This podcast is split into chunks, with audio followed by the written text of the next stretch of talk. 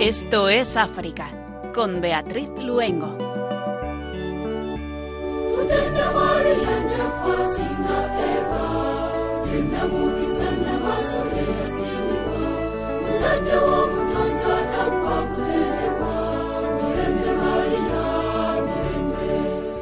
Muy buenas tardes a nuestros queridos oyentes.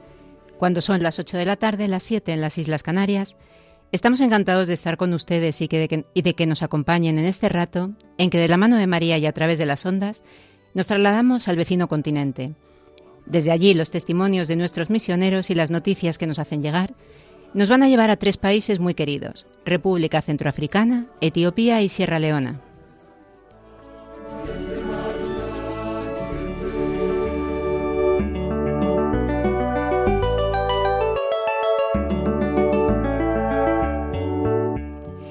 Hace un año recogíamos el testimonio de la hermana Lucía Fons, misionera comboniana, recién llegada a la República Centroafricana. Hoy vuelve a estar con nosotros en Esto es África y con ella hablaremos de la situación actual de este país y de su trabajo con los pigmeos, una etnia distinta tanto por su tamaño como por su forma de vida. Con Ana Muñoz, portavoz de misiones salesianas y que siempre nos acerca el testimonio de los salesianos en África, nos trasladaremos a Etiopía, en concreto a la región de Tigray, donde desde noviembre del 2020 se está viviendo un durísimo conflicto y donde se encuentran varios misioneros salesianos. Y también con ella desde Etiopía al otro extremo del continente, al oeste, para contarles sobre el incendio que se produjo el pasado 24 de marzo en Susan Bay, un barrio de Freetown en Sierra Leona. Escucharemos cómo lo están viviendo los misioneros salesianos que trabajan con jóvenes de este barrio. Comenzamos, esto es África.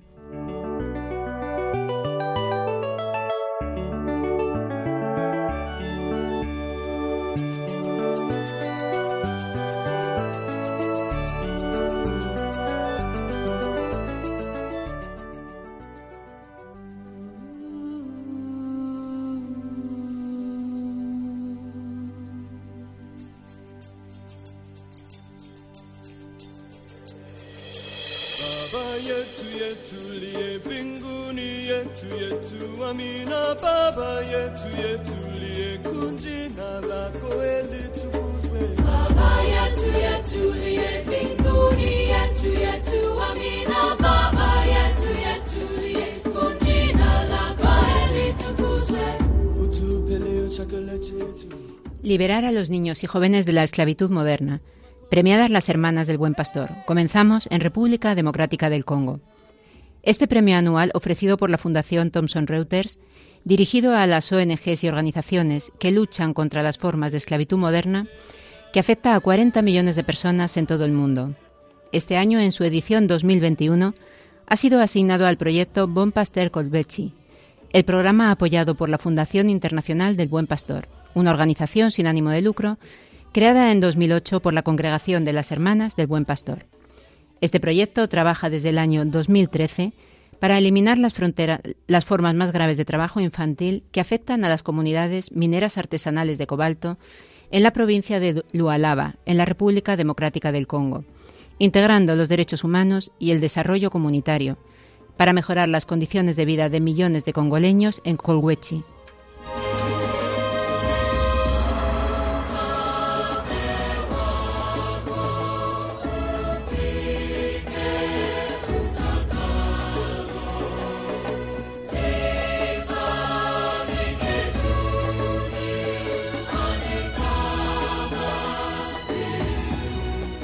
Sudán del Sur. Miles de personas cruzan la frontera con Chad huyendo de los enfrentamientos intercomunitarios en Sudán del Sur.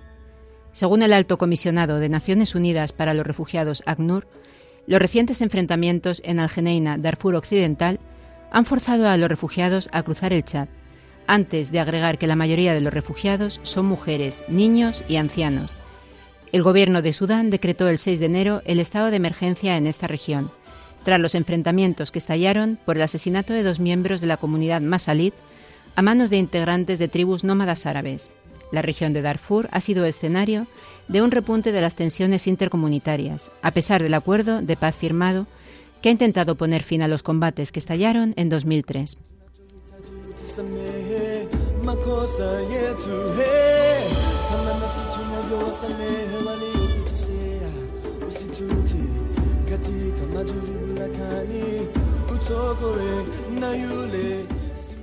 Etiopía, nuevo llamamiento conjunto a deponer las armas y poner fin a la violencia en Tigray. Desde el inicio de las hostilidades en noviembre de 2020 entre el gobierno federal de Etiopía y el estado de Tigray, la población de la zona está sufriendo una crisis humanitaria sin precedentes. Según fuentes locales, la región está al borde de la hambruna, mientras que la crisis y los tiroteos se intensifican. Hasta la fecha son muchos los países y organizaciones que han hecho un llamamiento al diálogo pacífico, pidiendo a las partes implicadas en la región del norte de Etiopía, devastada por la guerra, que pongan fin a la violencia y depongan las armas.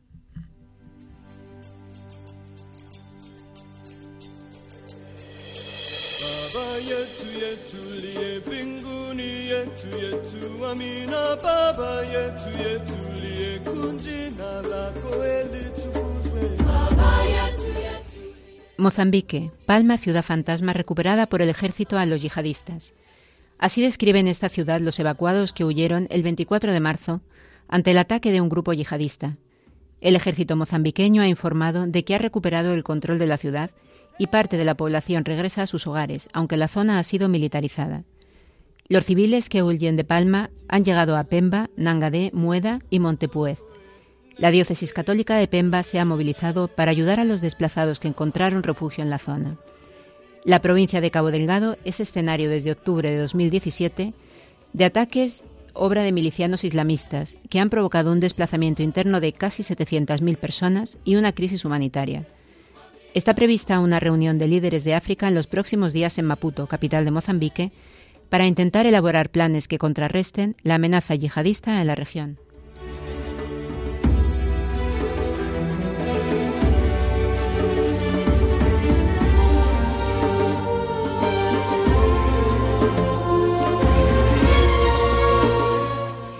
Camerún. La Iglesia trabaja por la paz y la justicia, ha dicho el arzobispo de la Archidiócesis Metropolitana de Bamenda. Son palabras de Monseñor Andrew Enkea Fuanya, refiriéndose al conflicto de las regiones anglófonas en el que proliferan los conflictos, la violencia extrema, la pobreza y el terror. En el 2020 surgieron nuevas esperanzas de paz cuando el líder de una de las facciones independentistas fue sacado de la prisión central en Yaoundé y llevado a la conferencia episcopal, para reunirse con miembros del Ejecutivo y estudiar la posibilidad de un alto el fuego. La Iglesia, recuerda el arzobispo, está constantemente en primera línea en el proceso de diálogo y encuentro entre las partes en conflicto y muestra total disponibilidad en cuanto a la capacidad de mediación y apoyo al proceso de paz. La misión de la Iglesia es la de su fundador, al que llamamos Príncipe de la Paz, por lo que nunca podemos dejar de hablar de paz, ha dicho Monseñor Enkea.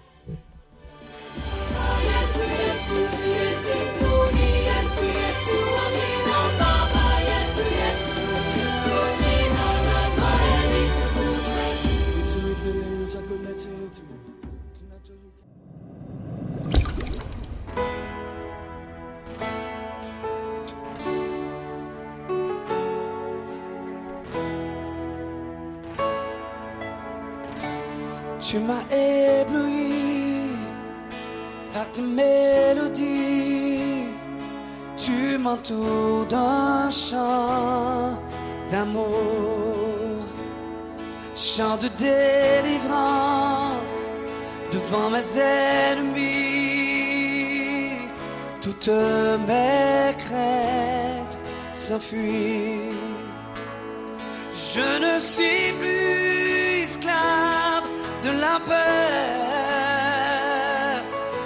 Je suis enfant de Dieu.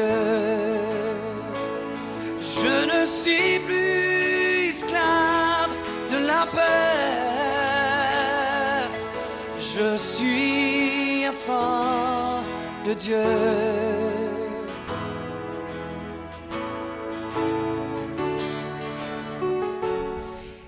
Ubangi Chari fue el nombre que Francia puso a la República Centroafricana, ya que la mayor parte del territorio se encuentra en las cuencas de los ríos Ubangi y Chari.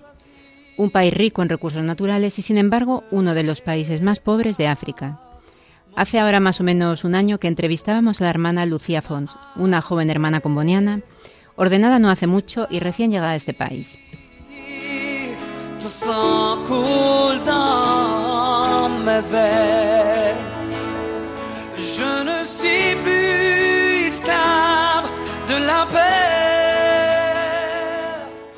Hola, ¿qué tal? Me llamo Lucía, soy misionera comboniana, soy de Barcelona y estoy aquí para contaros un poquito mi testimonio.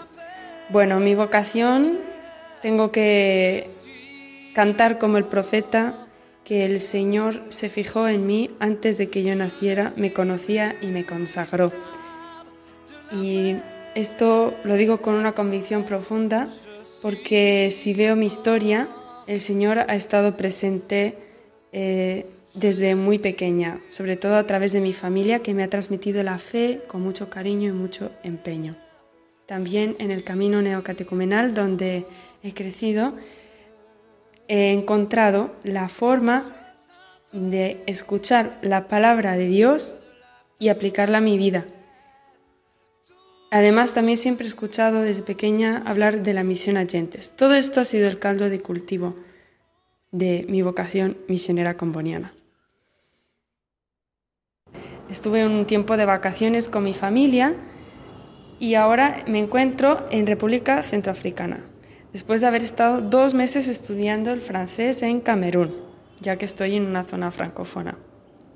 Y ahora estoy aquí estudiando el sango, que es el idioma local, en Bangui, la capital.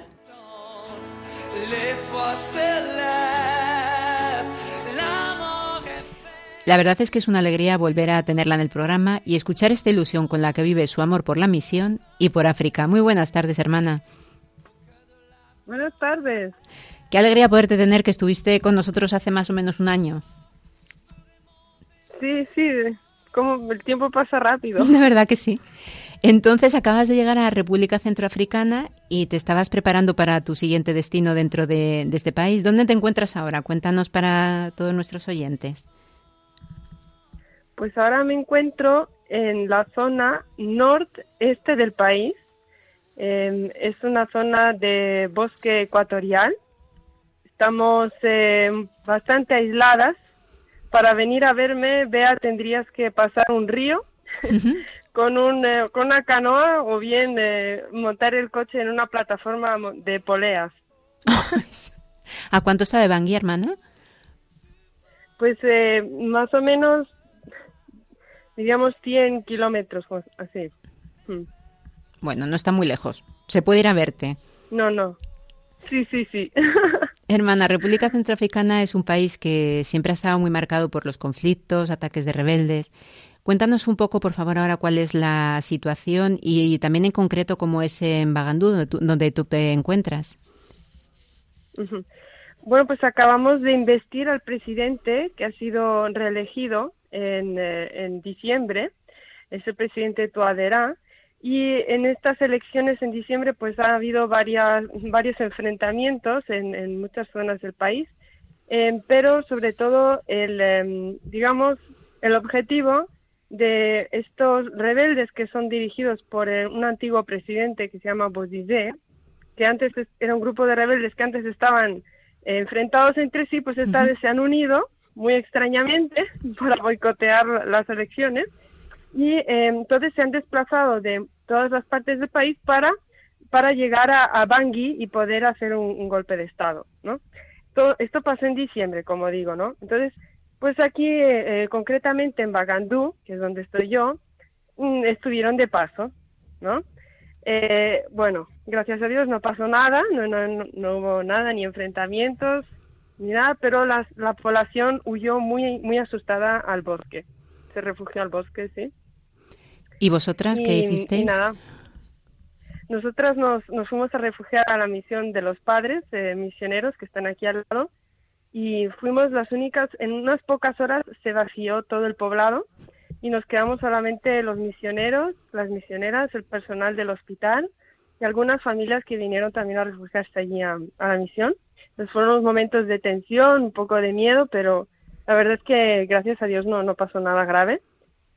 Y bueno, eh, desde entonces em, el país más está viviendo un bloqueo en la frontera con el Camerún porque los rebeldes están tratando pues de, aislar, ¿no? El, de, evitar el paso de mercancías para, para crear una crisis.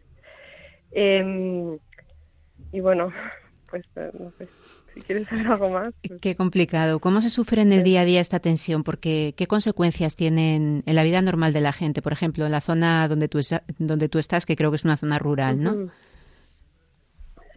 Bueno, eh, para empezar quiero decir que en cuanto los rebeldes se fueron, la gente empezó a volver y empezó a retomar su vida con la máxima normalidad posible. Es decir, quiero recalcar la resiliencia, la, capacidad de la gente de recomenzar sus vidas, eh, de ponerse todos juntos a, pues a reconstruir lo que pues el miedo quería no quería dividir quería un poco diluir en sus vidas. Entonces yo quiero decir que verdaderamente este pueblo a mí me, me ha me ha enseñado mucho no a que es posible recomenzar y además es que desgraciadamente están acostumbrados no o sea, ha habido ya algunos eh, ya han habido varias guerras antes y están acostumbrados a recomenzar.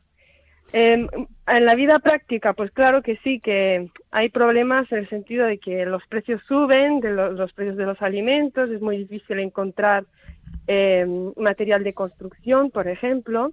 el tema de las escuelas es muy crítico, yo diría casi más crítico que el tema de la salud, porque debido siempre a, este, a esta inseguridad eh, no eh, pues las escuelas se cierran, no hay una formación adecuada, ni siquiera tampoco de los profesores, los profesores abandonan las escuelas eh, y esto pues hace que haya una población joven, infantil, mayoritariamente casi analfabeta. ¿Y dónde se produce más, dónde, o sea, la tensión continúa ahora, por ejemplo, en Bangui o ya el país está más o menos estabilizado?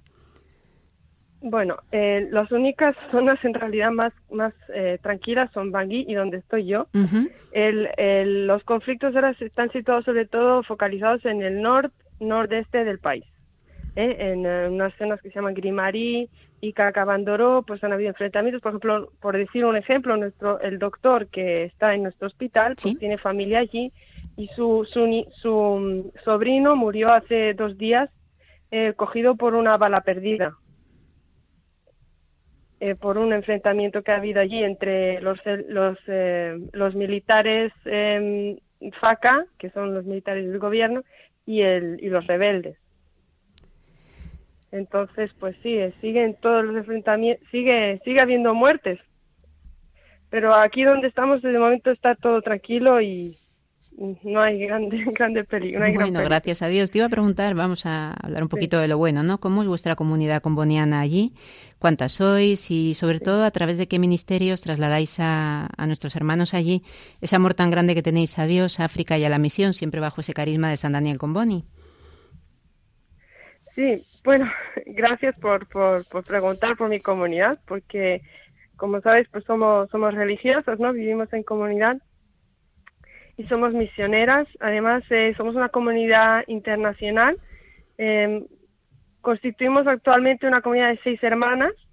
Em, pues está una, eh, una hermana que dos hermanas italianas, dos brasileñas, eh, una hermana de Zambia y yo que soy española. y nada, pues em, hay dos hermanas que se dedican a la escuela, perdón, tres hermanas. Dos escuelas distintas, una para integración de las dos etnias que conviven aquí, que son los pigmeos y los bantúes, y eh, una escuela que está aquí cerca, ¿no? De también todos en escuelas infantiles y de primaria. Y eh, una hermana que está conmigo en el hospital, que es la directora, y otra hermana que está más dedicada a la, a la pastoral, de sobre todo de las mujeres. Hermana, y en el hospital, eh, exactamente, con qué, ¿cómo es el hospital allí? Cuéntanos, ¿en qué hospital estáis trabajando? Sí. Muy bien. Bueno, pues es eh, una, un hospital que está mm, sostenido por la diócesis, una diócesis de Polonia, y que tiene un convenio con la diócesis de aquí, de Mbaiki. Entonces, em, bueno, digamos que viene gente hasta, del Congo, ¿eh? Vienen enfermos porque estamos muy cerca de la frontera con el Congo, ¿eh? Es un hospital de referencia para la gente de la zona, porque tenemos un pequeño quirófano y, nada, pues eh, nosotras estamos como ayudando en la administración, eh, yo estoy también en, la educación sanitaria y pues esto, no sé si quieres saber algún detalle más, que, puedo decirte, un poco Que antes de, entrar como religiosa tenías pensado volver como enfermera y como cooperante, ¿no? Sí. Y, al final has vuelto como, has llegado como religiosa. Este año en concreto has estado trabajando en un campamento con, con una etnia muy especial, con los pigmeos. Cuéntanos cuál es la situación, o sea, cómo es esta etnia y cuál es su situación. Yo creo que no solo en República Centroafricana, sino en, casi todos los países de África donde están repartidos. ¿Y en qué ha consistido este trabajo con ellos? Bueno, muy interesante esta pregunta porque, bueno, yo, eh, como digo, eh, estoy llevando adelante un proyecto de educación sanitaria, ¿no? Eh, me, en este proyecto queremos un poquito llegar más a la población pigmea. Aquí son los pigmeos ACA, ¿no? Eh, los pigmeos, como dices, están distribuidos en varias zonas de, de, África, que son sobre todo los países que viven en esta selva ecuatorial, en Camerún, en el Congo, pero aquí, especialmente en Centroáfrica, no hay bastante, no hay integración.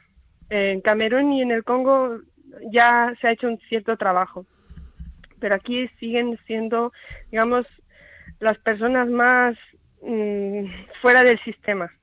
Em, sí, mayoritariamente analfabetos, em, además tiene una relación de servidumbre muy compleja con, con, la otra etnia que está presente, que son los bantúes. Y bueno, sobre todo el principal problema que hemos visto de salud es la higiene, eh, porque no, no está en ellos esta, mm, este hábito, ¿no? de, de, pues eso, de lavarse cada día con agua y jabón, como hace todo el mundo, pero esto es porque ellos son indígenas que viven, que han vivido siempre muy, muy eh, dentro del bosque, ¿no? Eh, en, en, zonas donde no hay buen acceso al agua. Entonces, pero eh, se están sedentarizando poco a poco. Entonces, estamos tratando de cambiar la mentalidad de esos campamentos que se encuentran más cerca del centro en del centro del, del, pueblo, ¿no? Sí. Y que eh, están empezando a tomar una, están empezando una vida distinta, en la que no, no están toda, todo el día en el bosque, no están todo el año en el bosque. Entonces, pues tienen que empezar a tomar hábitos distintos eh, para, pues eso, eh, para evitar enfermedades de la piel, enfermedades digestivas, respiratorias, pues que, que, que son muy comunes, ¿no? ¿Y cómo es eh, antes comentabas que es una etnia que ha vivido principalmente en los bosques, un poco aislada. ¿Cómo es la relación con ellos? ¿no? ¿Cómo estableces ese contacto y luego qué es lo que más te ha marcado a ti especialmente de esa relación con los pigmeos? Sí, em, yo bueno, personalmente estoy muy, mm, muy contenta, muy agradecida al Señor por, por haberme mandado a este pueblo, ¿no? Me siento enviada, realmente enviada y me siento su misionera en medio de, un pueblo que pues es de primera evangelización también, ¿eh? Y esto, este trabajo que hacemos, aunque podríamos decir que es solo sanitario, no es, no es simplemente sanitario, es, una forma de, es como una excusa, yo diría, entre comillas, ¿no? Es mi excusa para poder tomar este contacto con, con personas que son mis hermanos y mis hermanas poder hacer tomar una relación de amistad, ¿no? Porque ellos están em, acostumbrados a una relación de servidumbre con las otras etnias, ¿no? Yo tengo la oportunidad de crear una relación distinta, una relación de más de igual, de igual a igual, que esto les puede quizá también abrir, abrir los ojos, ¿no? A su, a su dignidad, a su propia dignidad, a tomarse en serio a ellos mismos, em, a que a, a mí me gusta mucho llamarles por su nombre, ¿no? O sea, me aprendo los nombres o los tengo escritos en fichas y cuando los encuentro les llamo por su nombre, cuando los encuentro en el hospital sé de dónde vienen. Entonces esta, esto crea una relación muy bonita de, de acercamiento y de confianza, ¿no? Entonces cuando ellos ya se sienten en confianza, ya todo es muy fácil, ya es como decir, no sé, nos sentimos más hermanos y hermanas y yo creo, bueno, yo estoy llena de esperanza de que, bueno, este es mi primer año en la misión, pero que espero que el camino continúe y, pues también esto puede abrir las puertas de, pues se les puede abrir las puertas a la iglesia, a otros eh, ámbitos de la sociedad en la que ahora pues están, no están presentes, ¿no? Pues seguro que va a ser así. Querías volver a África, lo comentábamos antes, ¿no? Como enfermera y experta en cooperación, volviste como religiosa y misionera. Y como tú dices, Dios te ha dado el ciento por uno. En medio del conflicto que antes comentabas, a veces del miedo, que me imagino que muchas veces antes de los ataques tendréis que sentir, bueno, cuando tú a lo mejor que has estado menos tiempo, pero sentir mucho miedo, ¿no? La dureza o el sufrimiento que podéis ver alrededor. ¿Cómo vives ese ciento por uno que Dios te regala? ¿Cómo se te hace, se, pone delante, ¿no? ¿Cómo se te hace patente? Pues, eh, vea, yo sí te digo la verdad, em, he perdido la cuenta. He llegado al punto en que he dejado de contar. O sea, yo el año pasado sí te decía ciento por uno, porque mira, sí, pero es que ya es tanta la alegría y la felicidad de ser misionera comboniana en esta periferia del mundo que mm, la verdad es que muy pocas veces pienso en lo que he dejado de atrás. Eh, me siento feliz de poder ser un instrumento de la misericordia del Padre, un, gesto, de ser simplemente un gesto, aunque sea un gesto de consolación, ¿no? Eh, para los enfermos que llegan al hospital, para los desamparados, para los que no tienen nombre, los que tienen nombre pero no son llamados por su nombre, los que no cuentan, ¿no? Y, y en mi corazón, de verdad, hay tanto amor recibido y entregado que no me imagino estar en otro lugar ni haciendo algo distinto. Y, tengo que decir, pues eso, que, la misión supera todos, todos mis sueños y me regala cada día la oportunidad, primero, de dejarme mirar y, abrazar por Jesucristo y de luego ser enviada por Él mismo a mis hermanos y hermanas, los más pobres, para ser rostro de su amor hacia ellos. Y seguro que ellos lo, reciben así. Eh, hermana, ya te entiendes con ellos en sango seguro, ¿no? Bueno, y no intento, intento, como ellos tampoco conocen muy bien Sango, con los gestos y el resto, pues vamos haciendo. ¿Qué hablan los pigmeos? Ellos son, eh, hablan Aka, ¿no? Que es su lengua indígena, pero también hablan un poco Sango, entonces, bueno, estamos al mismo nivel. bueno, menos mal.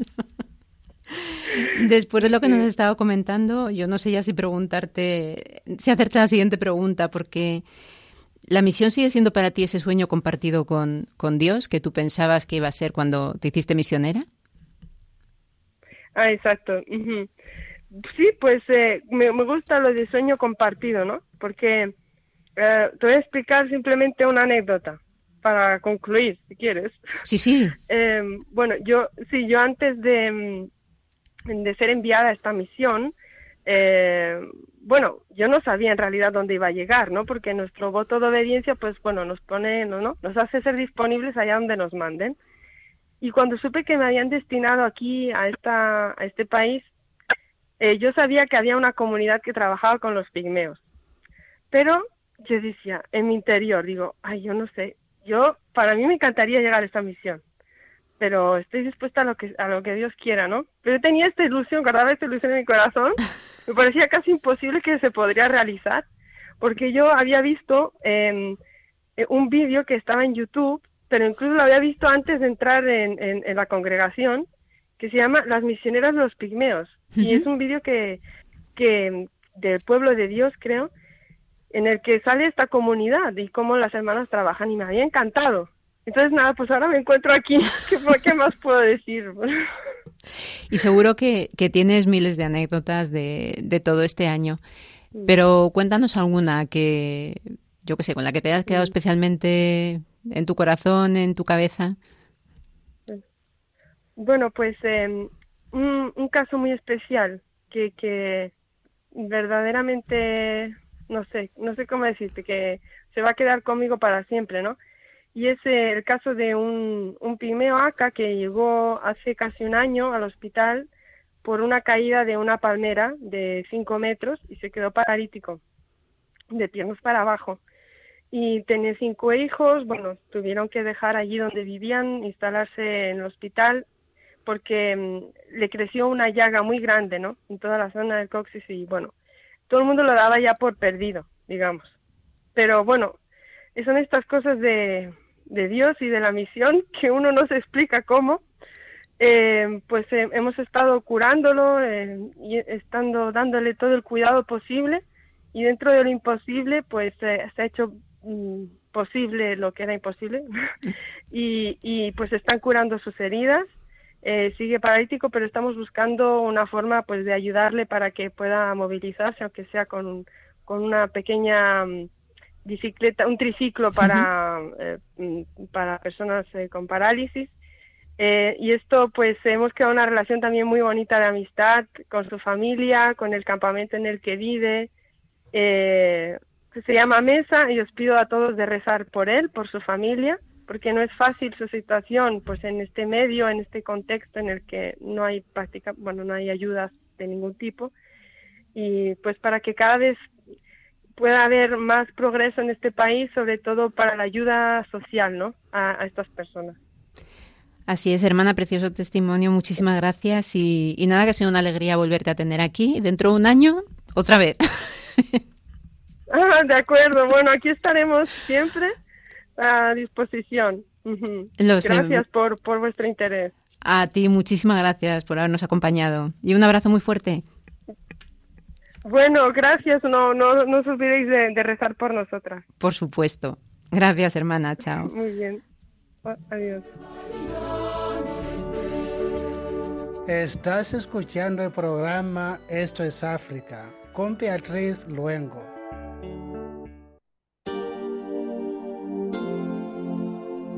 Jia, Jia a. Entendu. Jia, Jia ce moment. Jia, Jia pour te dire J'ai attendu ce moment. Pour te dire ah merci Jia, Jia attendu J'ai attendu ce moment. Jia, Jia pour te I'm moment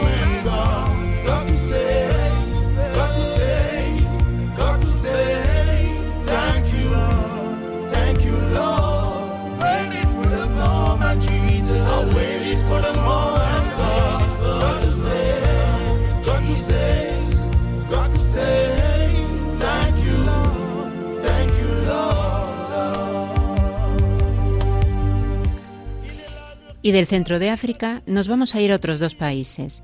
Al este a Etiopía, donde el pasado mes de noviembre se está viviendo un durísimo conflicto en la región de Tigray, y al oeste a Sierra Leona, donde el pasado 24 de marzo se produjo un terrible incendio en Susanbay, un barrio de Freetown en Sierra Leona. En estos dos países, como en otros muchos lugares del mundo, tienen presencia los misioneros salesianos.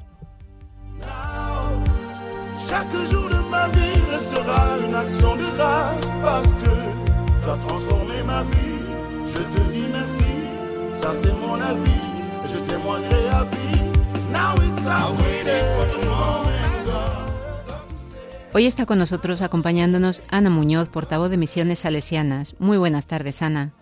Hola, buenas tardes.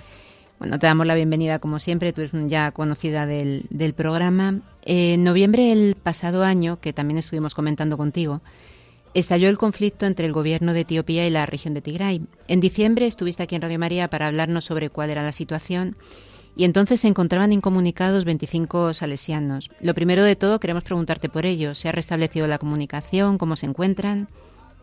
Bueno, pues afortunadamente sí hemos podido hablar con ellos. Fue a principios de, del, año, ¿no? Quizá a principios de febrero cuando pudimos eh, restablecer esas comunicaciones. En ese momento nos dijeron que estaba, que, bueno, las comunidades salesianas estaban bien, pero a la vez también nos contaban las dificultades con las que se encontraba la población, ¿no?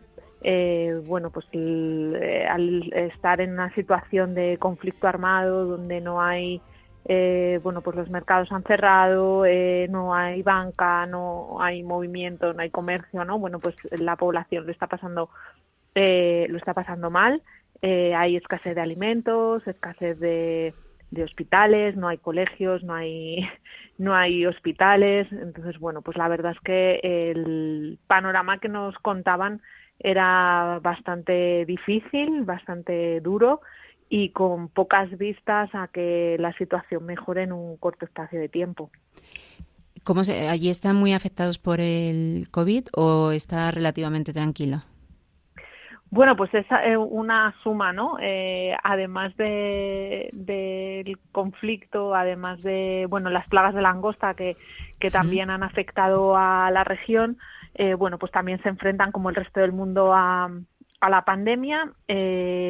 Etiopía es uno de los países de África más afectados, estará en torno a unos 300.000 casos más o menos de, de, de contagios y, bueno, pues también haciendo frente a, esta situación, pero eh, como ellos nos dicen, ¿no? Eh, casi el COVID, el coronavirus es, es el menor de los problemas, ¿no?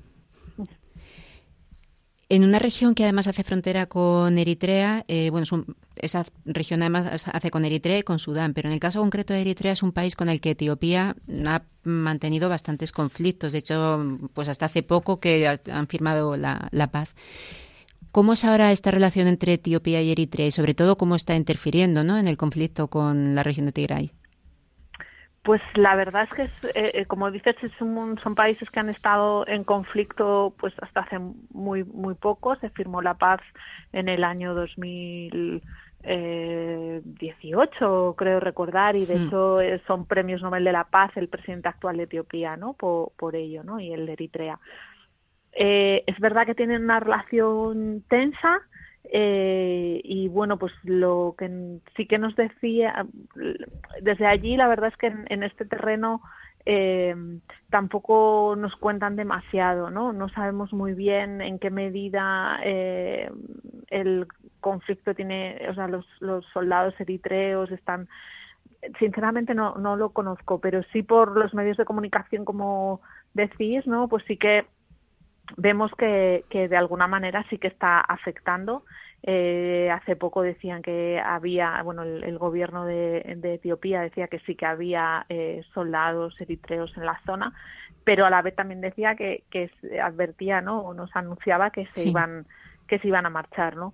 La realidad eh, que a nosotros más nos preocupa es la población civil, que hay cuatro millones y medio de, de personas ahora mismo que necesitan ayuda humanitaria urgente eh, millones de personas desplazadas. Nos hablan de eh, en ciudades como Adua o como Mekele hay un gran número de personas desplazadas en unas situaciones pues muy difíciles porque no tienen un lugar donde eh, refugiarse, no hay, no tienen alimentos, eh, no tienen esas eh, bueno pues artículos de primera necesidad y digamos que esa es nuestra nuestra misión, ¿no? Lo, más importante ahora mismo que los misioneros salesianos están intentando atender.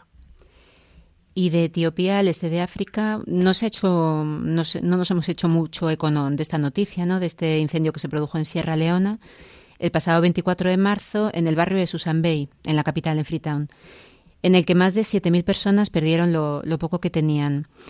Eh, cuéntanos, Ana, exactamente, bueno, pues cómo es un poco este barrio y qué es lo que ocurrió. Bueno, pues una vez más eh, tenemos que hablar de, tragedia en Sierra Leona, ¿no?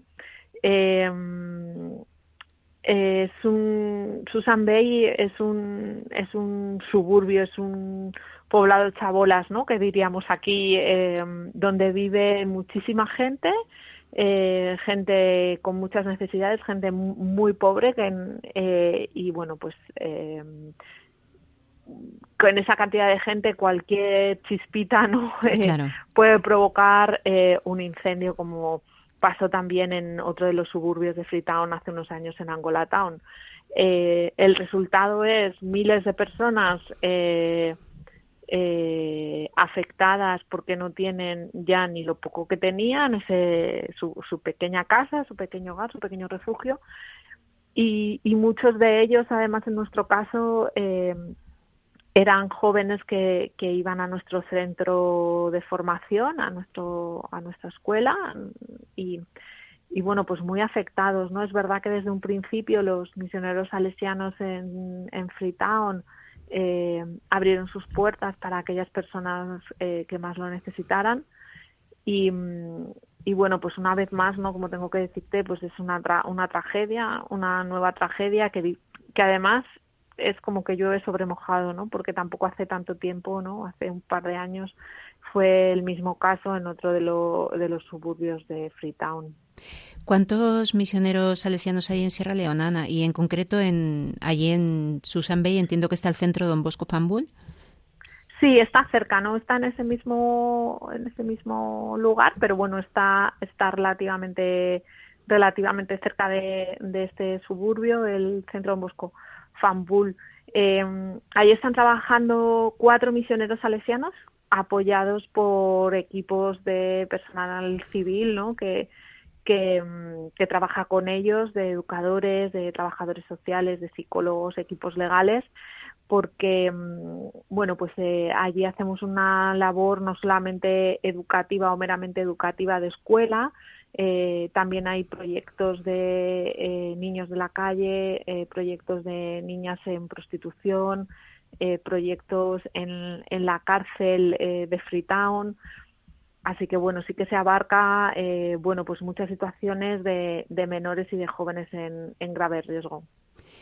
Y ahora, cuando se ha producido el incendio, han tenido que abrir este centro para, para estas personas. ¿Cómo, ¿Cómo están realizando ese trabajo?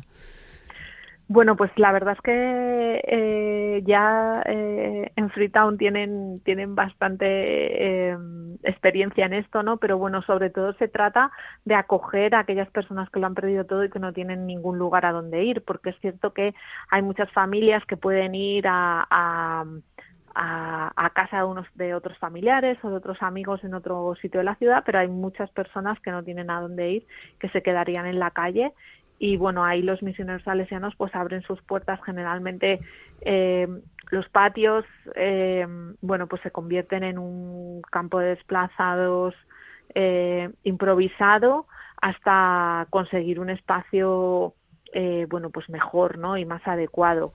Eh, mientras tanto, pues eh, ayudan con lo que pueden, sobre todo con, con, la comida, con artículos de higiene, bueno, pues con los artículos de primera necesidad tan importantes y también, bueno, pues de ese apoyo psicológico y espiritual, ¿no? Que, que, también es muy necesario en, en estos momentos de tragedia, ¿no? Siempre desde Comunicación de Misiones Salesianas os hacéis eco de, estas noticias, no tanto de lo que está ocurriendo en Etiopía como en, Sierra Leona en este caso. Eh, cuéntanos un poco, sobre todo de cara a nuestros oyentes, eh, dónde si quieren más información o si queremos seguir, porque a veces parece como que nos dan los titulares, luego la noticia desaparece, ¿no? Pues que se pueda seguir un poco más eso, qué es lo que, cómo está la situación, cuál es el trabajo que realizan los misioneros. ¿Dónde podemos acudir para, bueno, pues eh, lo más sencillo es en nuestra página web, que es facilita misionesalesianas.org y allí bueno pues tiene está toda la información de los proyectos donde trabajan los misioneros salesianos y también un espacio de actualidad donde nos hacemos eco de, de las situaciones eh, a los que se enfrentan todos los días y cada día los misioneros salesianos en los 134 países en los que estamos presentes. Haciendo, según nos estás contando cosas, Ana, me surge una pregunta. Es ante todas estas situaciones, eh, bien sea pues el conflicto en Etiopía o, por ejemplo, en este incendio. ¿Cuál es la capacidad de reacción de la gente? Porque tiene que ser dificilísimo el estar permanentemente empezando otra vez, ¿no? ¿Cómo reaccionan ellos? Bueno, pues la verdad es que em, son de, la misma manera ¿no? que nosotros que, cuando nos surgen estas tragedias, ¿no? Eh, sinceramente mal, sinceramente con mucha necesidad de, bueno, pues ya no solo de esa atención eh, física, ¿no? Pues de comida, alimento, ropa, refugio, eh, pero también de ese apoyo psicológico y espiritual que hace que, que, bueno que, nos convirtamos en personas resilientes no ahora que tan de moda está la palabra no que no deja de ser eh, bueno, pues que ante las dificultades seguimos adelante y volvemos a reconstruirnos, ¿no? Eh, no solamente a reconstruir los espacios físicos, que también son necesarios, evidentemente estas personas van a necesitar eh, un nuevo hogar, pero también de reconstruirnos como personas otra vez, ¿no? En muchos casos han perdido no solo lo que tenían, también personas allegadas, ¿no? Con lo cual, eh, bueno, pues también hay que hacer, digamos, este eh, o poner en valor de alguna manera este trabajo de los misioneros salesianos eh, del apoyo espiritual para, para estas personas, claro. Pues sí, porque quizás sea lo, más importante. Les mandamos desde aquí un, todas nuestras oraciones y, y un abrazo muy fuerte. Y a ti te damos las gracias, como siempre, por habernos acompañado, Ana.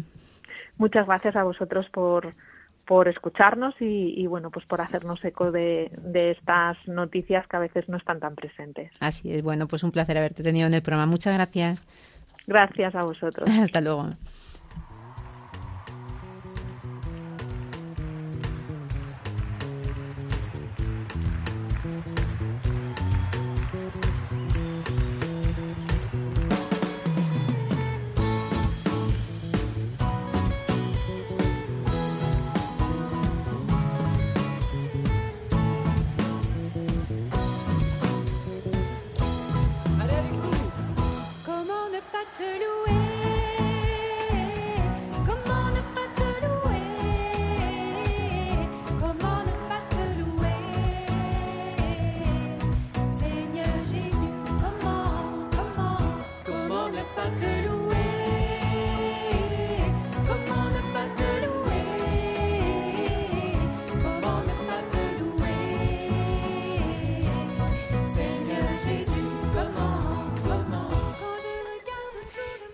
Veces ocurre que hay situaciones que son tan largas en el tiempo que casi llegamos a olvidarnos de ellas. Por eso hoy hemos querido traer al programa dos países maravillosos que ponemos en el corazón de María para que pronto llegue la paz, República Centroafricana y Etiopía.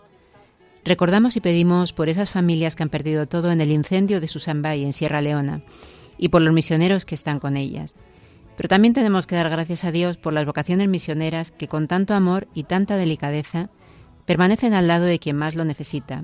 Y qué buena forma de terminar el programa quedando gracias a Dios.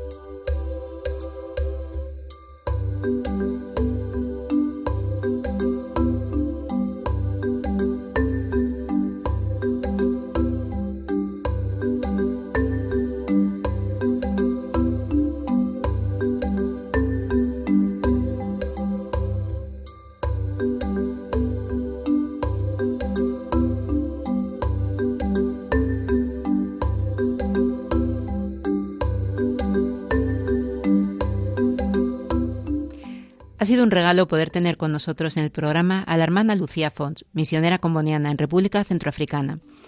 Y una vez más a Ana Muñoz, que siempre pone voz al testimonio de los misioneros salesianos.